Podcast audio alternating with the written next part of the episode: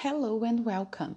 Meu nome é Tamara e estamos no podcast número 10 de inglês do segundo bimestre do módulo 3 da Educação de Jovens e Adultos, Ensino Fundamental Anos Finais das Unidades Escolares da DIESP. Nosso objetivo nessa aula é falarmos sobre o present simple na forma negativa. E é bom a gente lembrar que, assim como há diferenças na elaboração de perguntas entre a língua inglesa e a língua portuguesa, há também diferenças na formação de sentenças negativas entre os dois idiomas.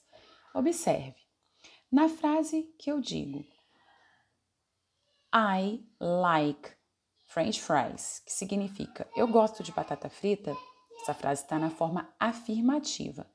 Na hora de passá-la para a forma negativa, a gente deve acrescentar a partícula de negação don't antes do verbo e depois o sujeito, ficando a frase I don't like French fries. Lembrando que para a terceira pessoa do singular, ao invés da partícula de negação don't, que é a junção de do mais not, a gente deve usar a partícula negativa, que é a junção de does mais not, dando, portanto, doesn't.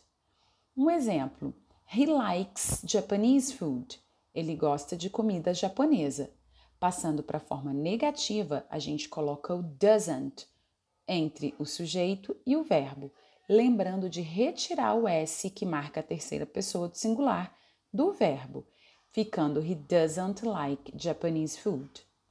Concluímos, portanto, que para fazer as sentenças na forma negativa, basta a gente acrescentar don't ou doesn't antes do verbo principal da frase. Lembrando mais uma vez que quando acrescentamos doesn't, precisamos tirar o S ou não adicionar S no final do verbo principal. Então vamos corrigir, vamos corrigir algumas questões que estão na nossa orientação de estudos. Número 1. Um, qual a forma negativa da frase I study English every day? O verbo que está sublinhado é o study, então, nós temos que acrescentar don't antes do verbo principal, tendo como resposta correta a letra B. I don't study English every day. Na questão número 2, assinale correta, assinale a alternativa que completa corretamente a frase abaixo. A gente tem Suzy, espaço, live with her parents.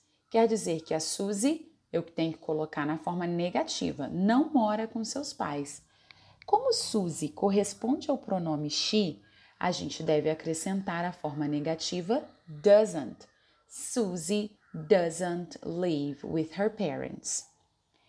Frase, na frase 3, nós temos We read good books at school, que significa nós lemos bons livros na escola.